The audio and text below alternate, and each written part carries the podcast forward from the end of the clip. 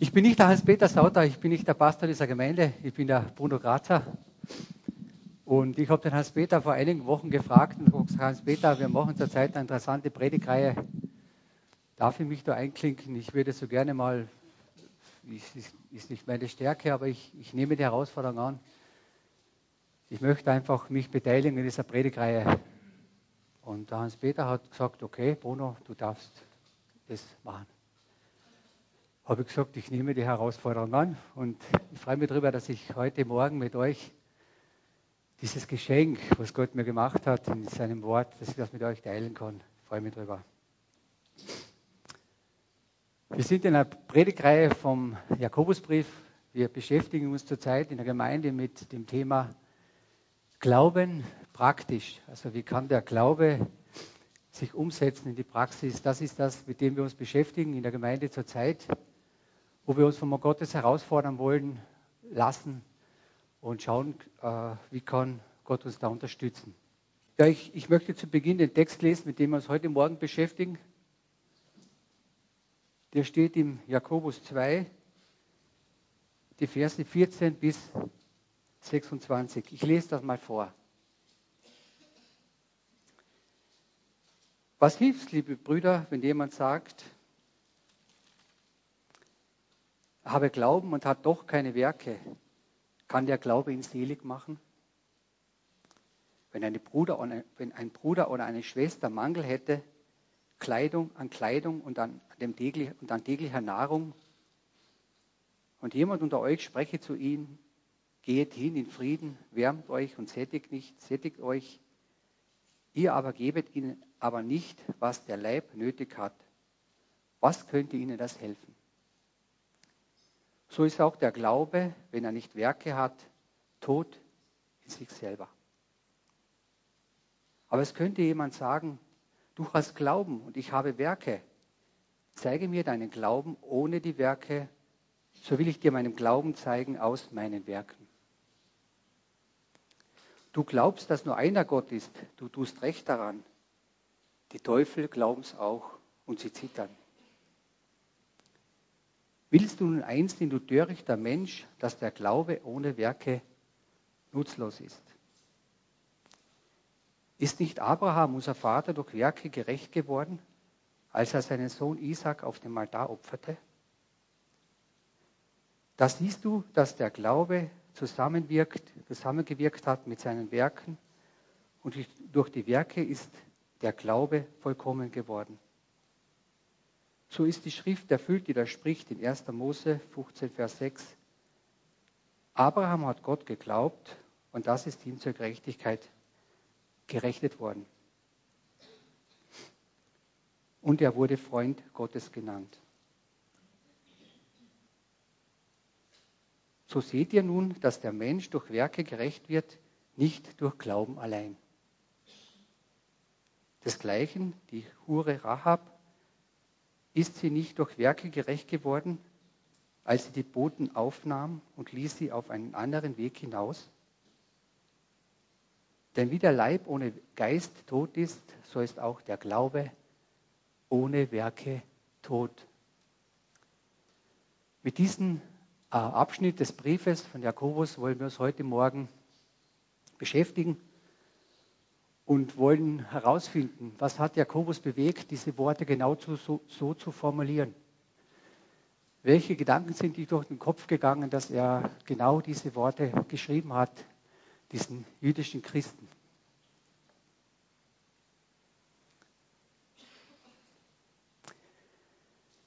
Er beginnt den Brief. Was hilft es, liebe Brüder, wenn jemand sagt, er habe Glauben und hat doch keine Werke? Diese Frage möchte ich dir heute Morgen auch stellen. Was ist in deinem Leben wichtiger? Der Glaube oder die Werke? Oder Glaube und Werke? Und Jakobus ergänzt diese Frage noch, indem er dich fragt, kann denn ein Glaube alleine dich glücklich machen? Kann denn der Glaube alleine dich selig machen? Und diesen zwei Fragen möchte ich, mit denen möchte ich euch heute Morgen ermutigen. Wir wollen diesen Fragen auf, also auf den Grund gehen. Ich beginne mal mit dem Wort Glauben. Ich denke, Glauben ist etwas, was wir so oft in den Mund nehmen, ohne dass wir genau verstehen, was ist denn das eigentlich Glaube? Wir sagen zum Beispiel, ich bin ja so ein emotionaler Mensch, ich sage das oft in meiner Redewendung, also ich glaube, das hält. Ich, bin, ich glaube, das hält. Andere, die vielleicht intellektueller sind, die sagen dann einfach, ich denke, das ist so. Das sind so Redewendungen oder manche sagen, ich glaube, die Regierung, die wird das schon gut machen. Ich könnte diese Liste wahrscheinlich endlos fortführen. Und ich habe mich gefragt, äh, okay, das ist so meine Idee zu dem Thema, was sagt Jesus zum Thema Glaube? Das habe ich mich gefragt. Ich habe mich die Frage gestellt, was sagt Jesus eigentlich zu diesem Thema Glaube? Was ist ihm wichtig in den Evangelien? Ich bin auf einen Text gestoßen, im Matthäus-Evangelium Kapitel 8, die Verse 5 bis 10. Einige von euch kennen diese Geschichte. Jesus kommt neu in die Stadt und Jesus äh, sieht Jesus und kommt auf Jesus zu und sagt, Jesus, mein Knecht ist gelähmt und er hat furchtbare Qualen. Und das hat er gesagt. Jesus, mein Knecht ist gelähmt und er hat furchtbare Qualen. Und Jesus hat gesagt, ich komme. Er hat nur gesagt, mein Knecht ist, und ich komme. Und dann sagt er Jesus, sagt er zu Jesus, stopp, stopp, Jesus ich bin nicht würdig, dass du eingehst unter mein Dach. Sprich nur ein Wort, so wird mein Knecht gesund. Ich war begeistert von, von dieser Geschichte, weil, weil die Geschichte geht noch weiter. Und dann sagt, äh, sagt er zu Jesus, was, ich bin Hauptmann, ich habe Soldaten und Leute unter mir. Und wenn ich denen sage, geh hin, geht er hin. Und wenn ich sage, komm her, kommt er her. Sie tun das, was ich sage. Auf mein Wort hin tun sie das. Und du bist auch so einer. Und wenn wir die Geschichte weiterlesen, sagt Jesus daraufhin, so einen Glauben, so einen Glauben habe ich in ganz Israel nicht gefunden. Und das müsst ihr jetzt ein bisschen im Hinterkopf halten. So einen Glauben habe ich in ganz Israel nicht gefunden. Da fehlt es an Glauben in Israel. Da fehlt es an Glauben. Wie geht die Geschichte weiter? Jesus sagt, dir geschehe, wie du geglaubt hast. Wie geht die Geschichte weiter? Und der Knecht wurde gesund zur selben Stunde.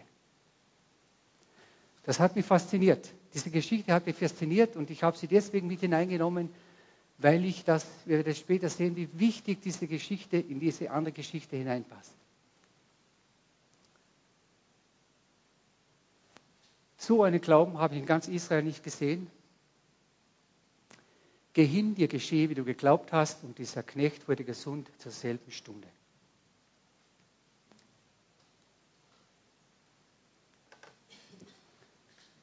Ich möchte symbolisch, symbolisch für den Glauben mal diesen Stuhl herstellen. Ihr müsst euch vorstellen, dieser Stuhl stellt einfach nur Glauben dar. Lass ihn mal so stehen. Es soll einfach symbolisch für Glauben stehen.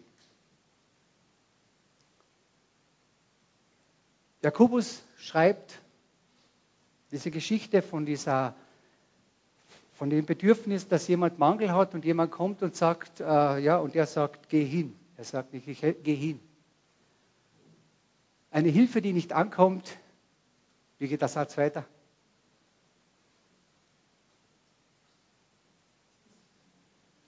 Ist keine Hilfe. Eine Hilfe, die nicht ankommt, ist keine Hilfe. Ein Glaube ohne Werke ist tot. Ein Glaube ohne Werke ist tot. Ein Baum ohne Frucht ist tot. Der Kern, ein Volksmund sagt, ein Apfelbaum, der keine Äpfel mehr trockt, der ist beim Ofen heiß gefragt. Ein Apfelbaum, der keine Äpfel mehr trockt, der ist beim Ofen heiß gefragt.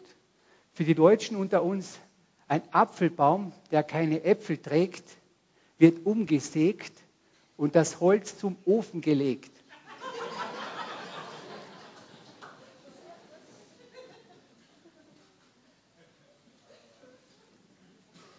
Die Bestimmung verfehlt. Die Bestimmung verfehlt.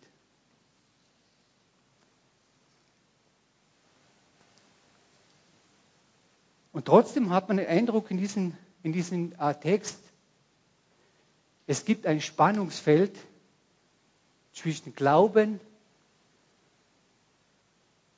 zwischen Glauben und Werken. Wir beschäftigen uns jetzt nur mal mit Glauben.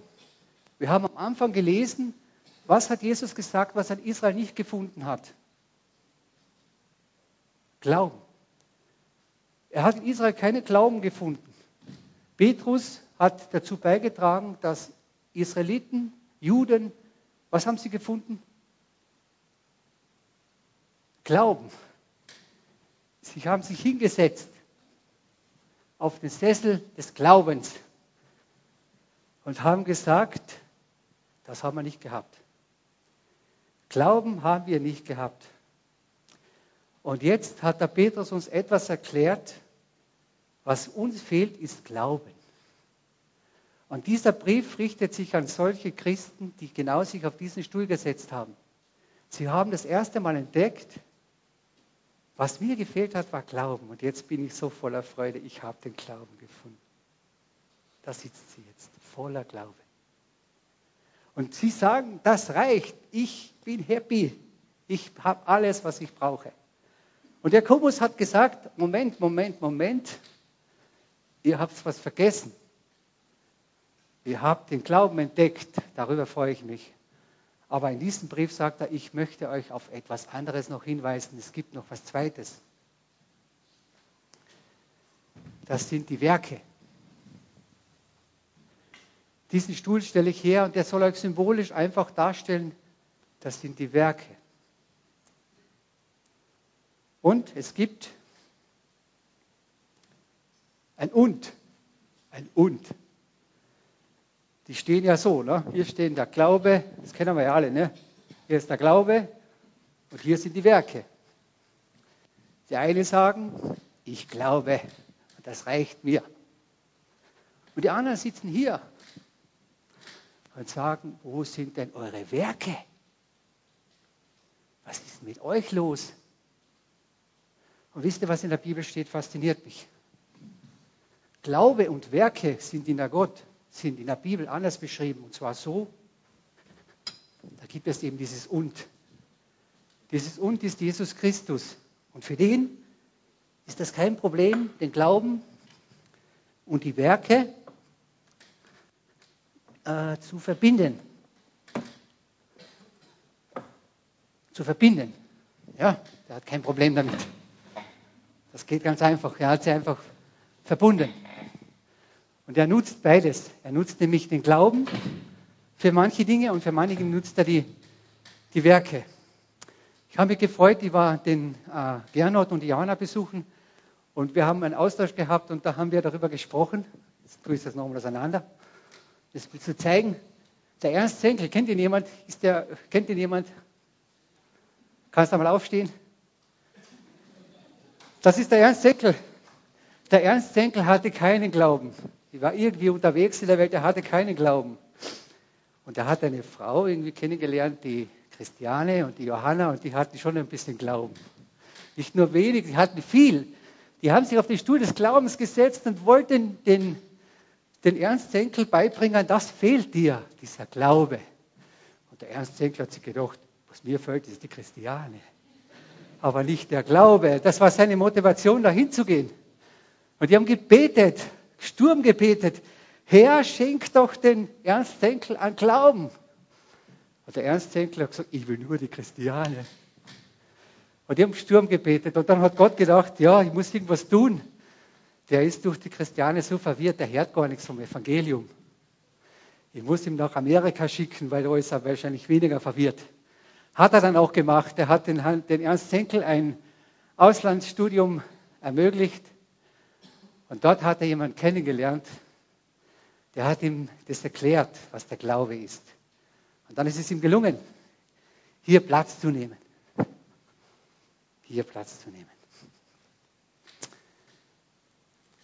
Und Glaube, da war er noch nicht, er war nur mal beim Glauben.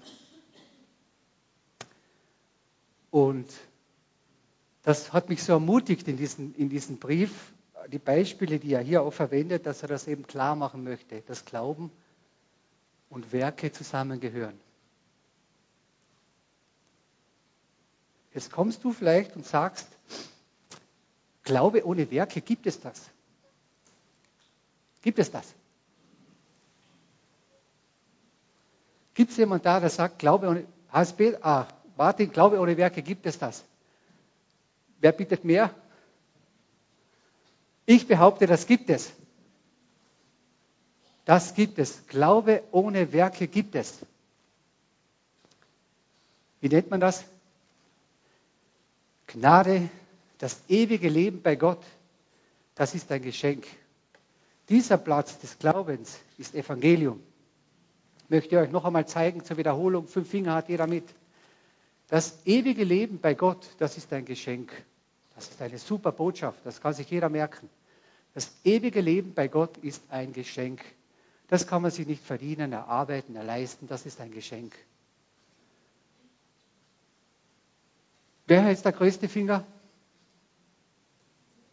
Der Mittelfinger. Wisst ihr, wer das ist in diesem Beispiel? Das ist der Gott. Gott ist der Größte. Er ist einfach der Größte. Und er sagt, es gibt ein Problem zwischen den Menschen und dem ewigen Leben. Das ist der Zeigefinger. Hat schon jemand so auf dich gezeigt? Du bist, du bist schuld. Es gibt wirklich ein Problem zwischen Gott und den Menschen. Das ist die Sünde. Der Zeigefinger. Es gibt ein Problem zwischen diesem ewigen Leben und Gott. Das ist die Sünde. Und Gott ist der Größte, der sagt, ah, das ist aber echt nicht gut. Da muss ich was tun. Welcher Finger ist denn ganz nah beim, beim, beim Mittelfinger? Die Sünde und Jesus Christus. Und er verbindet sich mit Jesus Christus, kommt auf die Erde und legt die Schuld, die Sünde auf Jesus Christus. Und Jesus Christus sagt, ich räume das Problem aus, ich löse das Problem, ich nehme die Sünden auf mich. Und dann sagt er, wer das glaubt, der hat das ewige Leben. Und das ist der, das ist Evangelium. Der Glaube trägt dazu bei, dass die Leute überhaupt erst einmal erkennen, das ewige Leben ist ein Geschenk. Das kann ich nicht verdienen, erleisten. Ein Geschenk. Gibt es Glaube mit Werke? Wer ist dafür? Natürlich gibt es das. Wandeln in den vorbereiteten Werken Gottes. Was steht da dabei? Ist ein Geschenk? Ist ein Geschenk?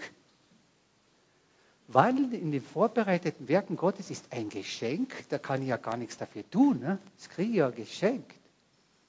Interessant. Warum behaupte ich das? Warum sage ich das? Ich möchte das biblisch begründen. Epheser 2, 8 bis 10. Glaube ist ein Geschenk. Also haben wir gerade Weihnachten gehabt, oder? Habt ihr Geschenk und einen Baum gehabt, oder? Euch gefreut, wenn ihr die Geschenke gefunden habt, oder? Normal, ne? Freut man sich. Denn das Gnade seid ihr Seele geworden durch den Glauben und das nicht aus euch. Gottes Gabe ist es. Nicht aus Werken, damit sich nicht jemand rühme. Werke, zweites Geschenk. Denn wir sind sein Werk, das Zeug habe ich dazu geschrieben, steht so nicht drinnen.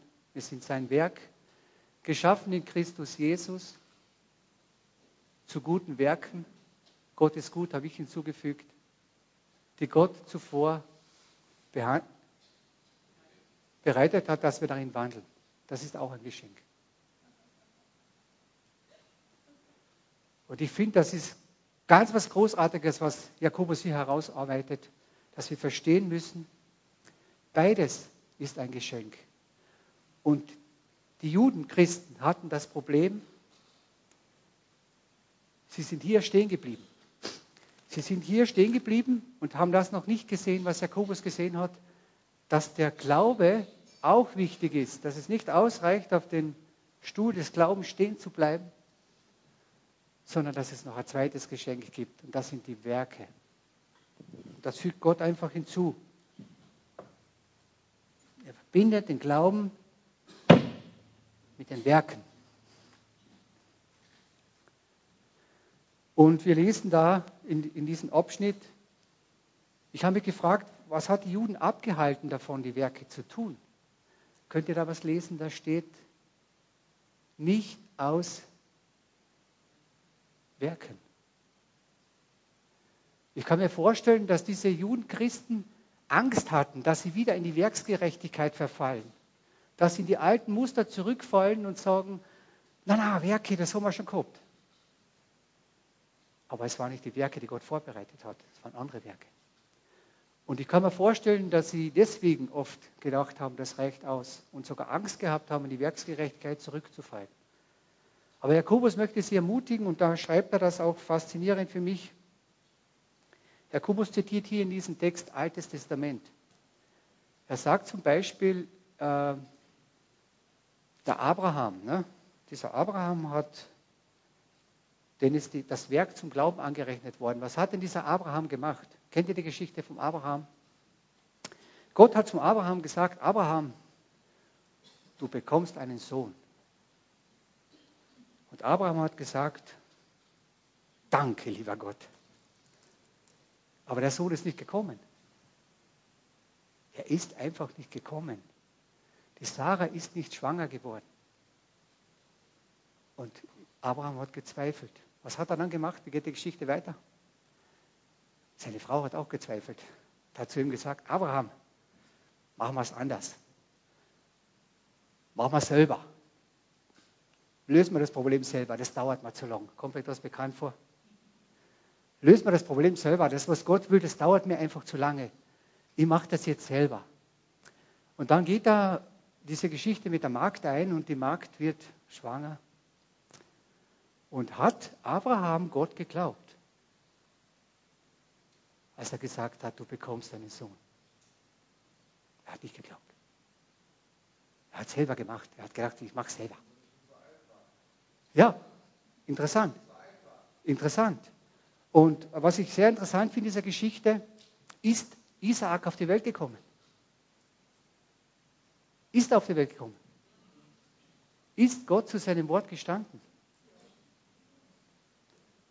Und dieser Abraham bekommt dann später noch einmal eine Botschaft von Gott und es gefällt mir gut, wie es da in dem Text steht.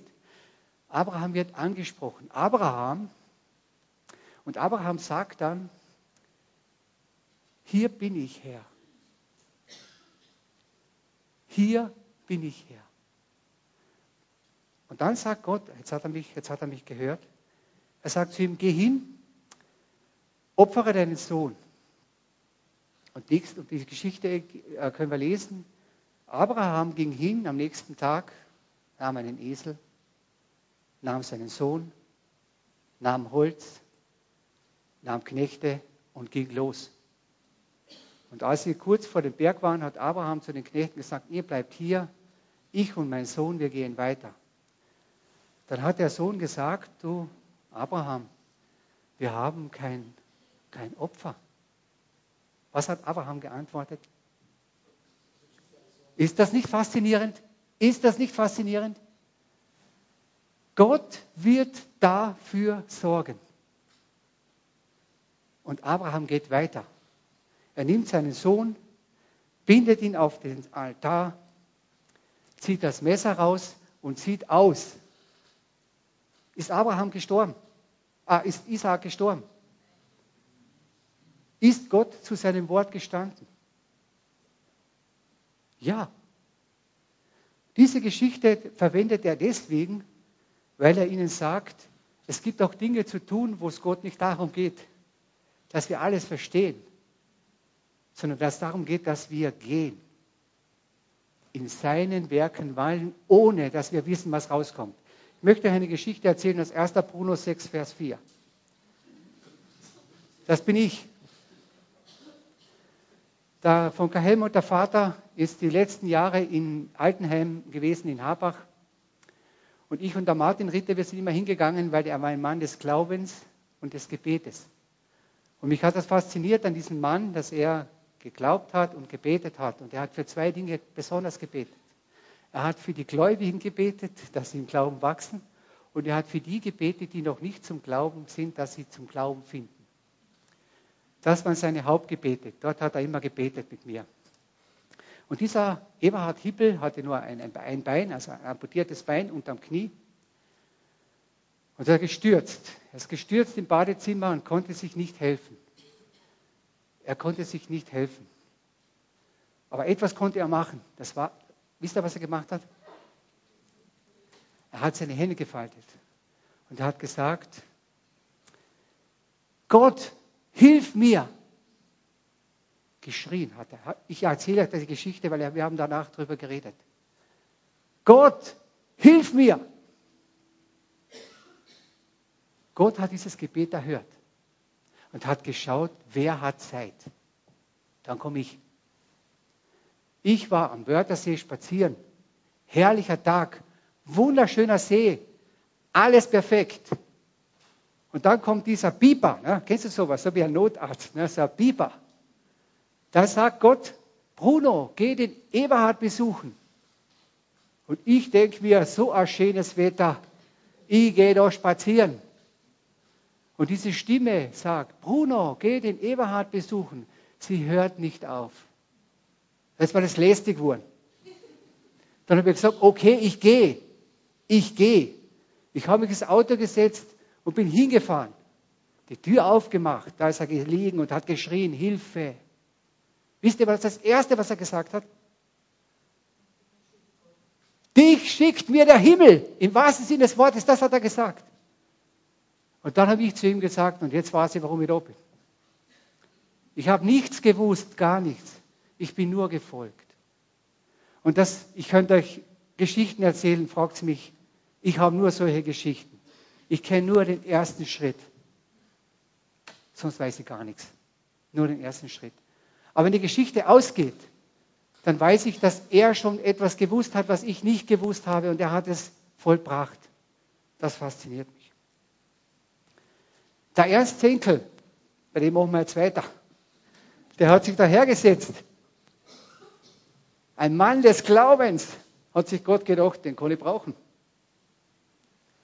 Der Ernst, das ist einer, ein Mann des Glaubens. Den größten Zweifler, wie den Paulus, das mache ich sicher nicht, hat er überführt. Sündenerkenntnis, Glauben kommt, setzt sich daher. Und dann sagt er zum Ernst, du, ich habe einen kleinen Job für die, bei Klagenfurt gibt es eine Gemeinde, die brauchen einen Ältesten. Die brauchen einen Mann, der bereit ist, in der Gemeinde mitzuwirken, in welche Richtung es geht. Und dann rüstet ihm Gott aus für diesen Job. Das ist Realität. Das ist Realität. Ein Mann, der gesagt hat, auf diesen Stuhl setze ich mich nicht, wird durch Gott berufen, Glauben, durch Gebet,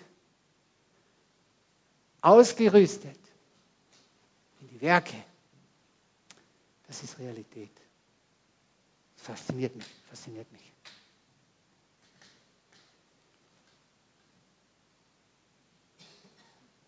Wenn ich was vergesst habe, ernst bitte ergänzen, gell? Fragt man sich natürlich, wozu? Wozu das Ganze? Wozu braucht es Glauben? Wozu braucht es Werke? Glauben dient dazu, um das Vertrauen in Gott zu stärken. Die Israeliten hatten das Problem, sie hatten keinen Glauben. Gott musste ihren Glauben stärken. Dann sind sie zum Glauben gekommen. Macht dadurch verschiedene Dinge. Die Werke dienen dazu, dass Gott geehrt wird. Habe ich das richtig geschrieben? Habe ich das richtig geschrieben? Werke dienen dazu, dass Gott geehrt wird. Andere werden durch unseren Wandel in den vorbereiteten Werken wen erkennen? Gott erkennen. Das wird sie veranlassen, was zu tun? Gott zu loben und Gott zu danken. Zum Schluss noch eine Geschichte aus 1. Bruno 2, Vers 6, wie das zusammenkommt mit Glauben und Werken. Ich habe äh, beim Helmut gearbeitet, dann ist das immer weniger geworden mit den Kindern und dann hat der Helmut gesagt, wir können ja den Michael fragen, ob du bei Michael dort vielleicht ein bisschen weiterarbeiten kannst. Habe ich gesagt, nehme die Herausforderung an. Und ich habe dort bei Michael äh, mitgearbeitet, unter anderem auch wie ein richtiger Hausmeister. Ich habe den Rasen gemäht. Ich habe verschiedene Dinge gemacht, die rund ums Haus zu tun sind. Und äh, ich muss, kann jetzt diese Geschichte erzählen, weil ich auch schon ein bisschen weiter bin jetzt in diesem Prozess. Gell? Und dann ist ein Kontakt hergestellt worden über den Zaun zu der Nachbarin. Das war vor acht Jahren. Vor acht Jahren war das. Ich habe vor acht Jahren den ersten Schritt gesetzt bei dieser Frau durch einen Kontakt über den Zaun. Wir sind jetzt in diesem Prozess hier. Vor acht Jahren habe ich mit dieser Frau angefangen, über dieses Thema zu sprechen, ihr Vertrauen zu stärken. Sie hat mir erzählt, ich war sie am Donnerstag besuchen, hat sie mir erzählt, ich erinnere mich zurück, ich habe dich beobachtet. Ich habe gedacht, die hat mich beobachtet. Ich habe den Rasen gemäht. Weißt du, was sie gesagt hat? Du bist ein gottesfürchtiger Mensch. Ich habe den Rasen gemäht. Die sagt zu mir, das ist ein gottesfürchtiger Mensch. Dann denke ich mir, wie geht denn das zusammen? Ich mähe den Rasen, die sagt, das ist ein gottesfürchtiger Mensch. Dann hat sie gesagt, den möchte ich kennenlernen. Da ist sie rausgegangen zum Zaun im Garten und dann ist dieses Gespräch begonnen. Hat sie gesagt, ich gehe einfach in seine Nähe und dann schaue, was passiert. Und dann stellt er den Rasenmäher ab und er redet mit mir. Und der ist wirklich so, wie ich gedacht habe. Das ist ganz ein netter. Den lade ich zum Kaffee ein. Hat sie mich eingeladen. Habe ich gesagt, ich komme am Abend vorbei. Wir sind immer noch da. Ich komme am Abend vorbei. Dann hat sie mir erzählt, wie schwer sie es im Leben eigentlich hat. Ganz schwer. Ich habe immer gebetet, habe ich gesagt, Gott, boah, es ist wirklich herausfordernd. Hilf ihr, schenk ihr Glauben und Vertrauen in dir. Hat sie gesagt, du hast ja gar nichts geredet, du hast dir nur zugehört. Habe ich gesagt, ja, hast dir du so viel zum Erzählen gehabt, jetzt habe ich halt nur zugehört. Hat sie gesagt, ich lade dich wieder ein. Hat sie mich wieder eingeladen. Und dann hat sie gesagt, woher schöpfst du deine Kraft? Sicher von Gott, sicher von Gott. Habe ich gesagt, von Gottes Wort. Ich lese Gottes Wort. Hat sie gesagt, kannst du mir sowas einmal besorgen? Habe ich gesagt, einen Freund, den Martin Ritter, das ist bei der Gideon, der hat so Bibel in unterschiedlichen Ausführungen. Ich bringe dir eine mit. Das war 2005. 2012 war das Gespräch über den Garten. 2005 habe ich die Bibel gebracht. 16. Und jetzt, äh, jetzt kommt die Geschichte, die mich am meisten fasziniert. Die ist jetzt ganz aktuell. Der Martin Ritter sagt zu mir, Bruno, du, in Verkirchloben gibt es ja so einen, so ein, so, die haben sowas gebaut, also einen Raum gemietet, da haben sie so Traktate drinnen und da kommen ja so, so verschiedene Glaubensschriften. Das haben die super gemacht, das ist voll genial. Das musst du einmal anschauen. Habe ich gedacht, ja, wenn ich mal Zeit habe, fahre ich da mal vorbei. Da bin ich vorbeigefahren beim Thomas und die waren da und ich war begeistert. Und da sagt der Thomas, Bruno, pass auf, nimm das mit. Ich habe da was für dich da, nimm das mit. Ich sage, okay, ich nehme das mit. Das Auto eingelegt und bin losgefahren. Ich habe keine Zeit zum Lesen, aber ich nehme es mit. Nicht. Ich nehme es mit und dann jetzt am Donnerstag, am Montag, Dienstag war ich die Frau besuchen. Dann habe ich gedacht, das nehme ich jetzt mit, was der mir da gegeben hat, nehme ich mit. Hoffentlich mir fragt sind, was da drin steht, weil ich habe es noch nicht gelesen. Aber ich nehme es mit. Habe es mitgenommen. Habe ich, hab ich zu ihr gesagt, du, ich, wir haben ja geredet, du hast so viele Fragen. Im Vertrauen zu Gott. Da steht oben deine Fragen, Gottes Antwort. Das ist ein Traktat. Darf ich dir, bitte, wo steht denn da drin? Habe ich gesagt, habe ich noch nicht gelesen, schlage ich mal auf. Schlage auf, war diese Frage, warum lässt Gott so viel Neid und Elend zu auf dieser Welt? Sagt sie, das ist mein Thema. Das ist voll mein Thema. Ich gedacht, das ist einfach unglaublich. Es ist einfach unglaublich, wie die Dinge zusammenwirken. Das ist so faszinierend. Wir sind immer noch drinnen.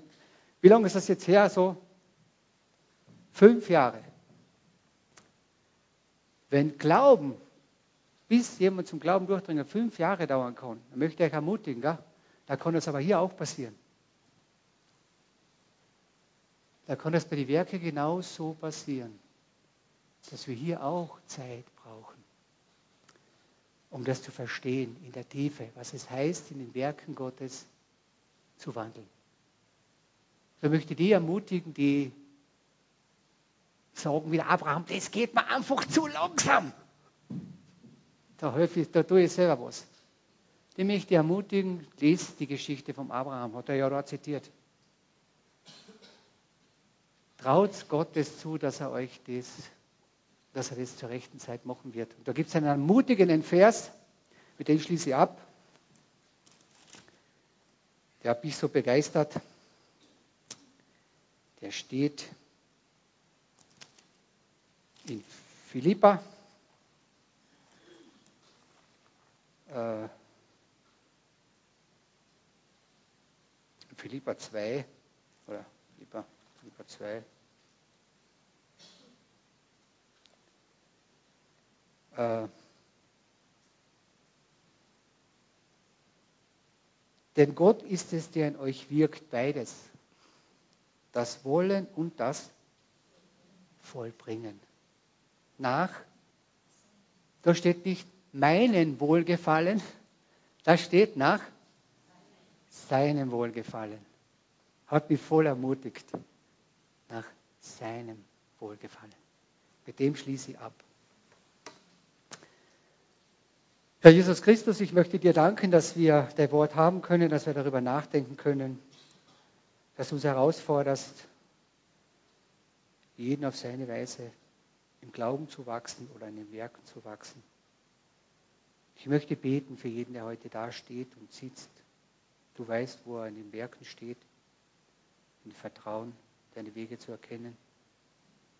Ich bitte dich, Herr Jesus Christus, hilf uns dabei die Werke zu erkennen, die du vorbereitet hast. Amen.